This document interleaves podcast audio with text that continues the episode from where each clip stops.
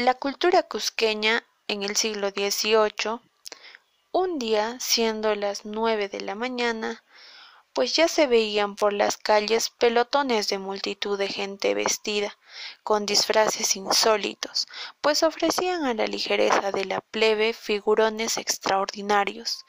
Estos conformaban animales raros, aves foraces, fantasmones gigantes, caballeros errantes en escuderos ridículos. Ay, qué agradable día es hoy. No hay nada mejor que dar un paseo por el centro de nuestra ciudad y a disfrutar del agradable clima todos los días no estás de visita por la ciudad del Cusco. ¿Qué opinas? Claro, pero por supuesto, pero ¿hay alguna celebración en especial el día de hoy? Ya que vi gente vestida de una forma muy peculiar, cada una de ellas. No hay problema. Sería un honor responder tus inquietudes y así enseñarte más sobre nuestra cultura cusqueña. La algarabía de la gente que se ve por las principales calles y cada uno de ellos con sus respectivos disfraces, ya sean de espectros, aves voraces, animales raros, matachines, fantasmones enormes, escuderos ridículos y rocinantes. Pero tengo una inquietud. ¿Para qué es todo esto? Es decir, ¿Por qué se viste la gente con distintos disfraces de animales raros, espectros, fantasmones y todo lo que llegaste a mencionar? Todo esto es para amedrentar a niños y a mujeres. Todo esto hace que los gritos y reacciones provoquen risas y carcajadas. Varios trajes inusitados de varios taraseo ya aparecían colorido de piezas que en este desorden de miedo y hasta terror provocaban risa en su inversión la grita y algazara y en sus muecas el abodamiento de los fatuos y esta escuadra burlesca a la que llamaban mojiganga que entonaban también cantinelas o componían bailes propios de la rusticidad. Todo esto se empeñaba con el fin de atraer la atención de los asistentes y de la población. Muy aparte de amedrentar a niños y a mujeres, era llevar algarabía y diversión a la población, pues sin estos desmanes no podrían obtener el propósito de alegrar a los pobladores que asistan a la celebración. Oh, ahora lo entiendo todo. Me parece una celebración bastante alegre y a la vez bastante pícara y divertida. No veo la hora de llegar y poder apreciar y llevarme un buen recuerdo de tal bella e histórica ciudad. Era un gusto oír las chuflas y coplas festivas. Defecto natural suple, mal remedio artificioso mono vestido de seda nunca deja de ser mono.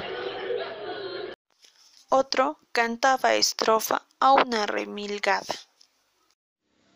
La ceja entre parda y negra muy más larga que es útil y los ojos más compuestos que son los de Kisbelki.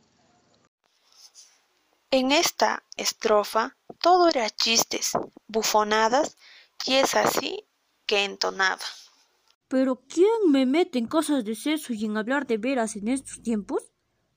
Porque el más trata de burlas y juegos, ese es quien se viste más a lo moderno.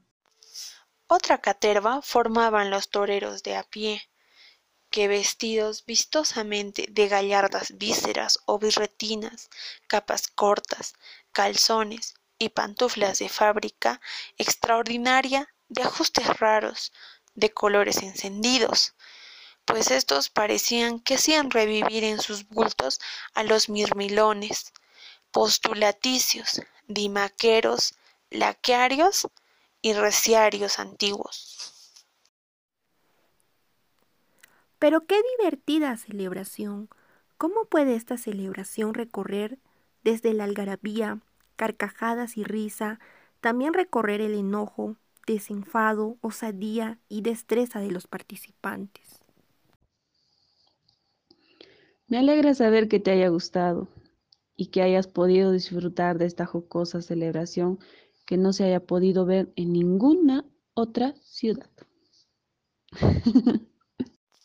Todos corrían, jactaban su intrepidez, su osadía y destreza de los participantes, que decantaban sus próximos triunfos y danzaban todo su zarabanda. Pero también se diría que se leía en las frentes de estos abandonados bestiarios la insensatez y la indolencia que exponían al peligro más de una vida. Lo que se ve en la fiesta del Corpus no tiene consonante en la América. Se rigen en calles y plazas suntuosísimas, altares de extraordinaria elevación, de armoniosa estructura, de ornato en que se ostenta la riqueza en metales preciosos, joyas de mucho precio, alhajas raras. Se ha visto algunas veces enlosado el pavimento de barras de plata, de los que en aquel tiempo se fundían más de doscientos marcos cada una. Hay emulación en la grandeza, y compiten los que fabrican estos altares a excederse. Se levantan arcos triunfales de igual costo al de los altares. Se entapizan con hermosura las calles, puertas, balcones, ventanas y pórticos. Todas las parroquias concurren con las imágenes de sus santos titulares en andas ya de plata de realce, ya de delicada talladura y dorado, amenizadas con flores artificiales de oro, plata y seda. Hay un carro triunfal, todo de plata de muchos quintales y de mucha belleza en su labor, dedicado a colocar en la custodia riquísima en que sale el Santísimo Sacramento. Lo rodean seis sacerdotes revestidas de ricas casullas aquellas danzas que por antigua prescripción se permiten en esta triunfal pompa son de los más magníficos que se puede observar, con trajes o libreas que viste. Son todas eternamente de plata de realce, tachonadas de piedras finas de varios colores.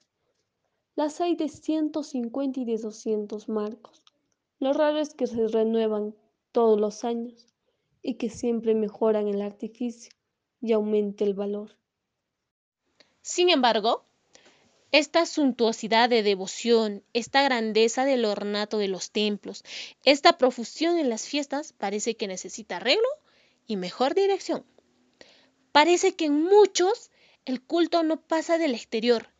Queda algo muy complacido de la ostentación que ha hecho de tantas expensas en la iglesia y va a continuar con destemplanza en su mesa. En que con lástima se ve reinar el desorden y la insobriedad. Parece que con la profusión en el templo ha sido como ganado el numen para que no descuente en el obsequio lo que se da a la disolución. El día del corpus es todo grandeza, pero qué infelicidad prevenir un día tan santo con una noche de sumo libertinaje. Noche en que es insultado con la mayor insolencia el mismo que a la mañana siguiente es adorado en aquellos ricos altares y llevado como triunfo en las calles. No solamente el ídolo de la vanidad es allí lisonjeado, sino también el de la impureza. Aún no era tan santa la ley cuando el Señor les dijo a sus adoradores que les arrojaría la cara la inmundicia de sus fiestas. Si solo se busca el aplauso una vez conseguido, ya no queda mérito que recompense el que debía remunerar aquella generosidad. El remedio de estos excesos toca a aquellas manos que son depositarias de la justicia que se administra. Cohetes y vitores. Al concluir la tarde, y ya en los aproches de la noche, entraba nuevo espectáculo en ingeniosos fuegos que se difundían por manos de muchos que en ligeros caballos esparcían llamas por todo el giro de su carrera, candelillas que iluminaban la plaza y el aire vecino, bostezos inmensos de fuego que impregnaban de infinitos corpúsculos los vastos campos de la atmósfera, de incendios que abrazaban todo el circo y de estruendos que penetraban los más reservados retretes de los oídos. todo terminaba en los clamores de regocijo, en vitores que se repetían, banderas que se tremolaban, en expansiones de ricos lienzos que las señoras desde sus puestos sacudían, en golosinas, dulces y confituras que se arrojaban a la plebe, en puñados de monedas de plata de todas las clases, que con no a mano se derramaban. De la plaza se enderezaban todos a la casa del alcalde ordinario, que era aquella tarde el del obsequio, y allí se daba principio a un espléndido refresco.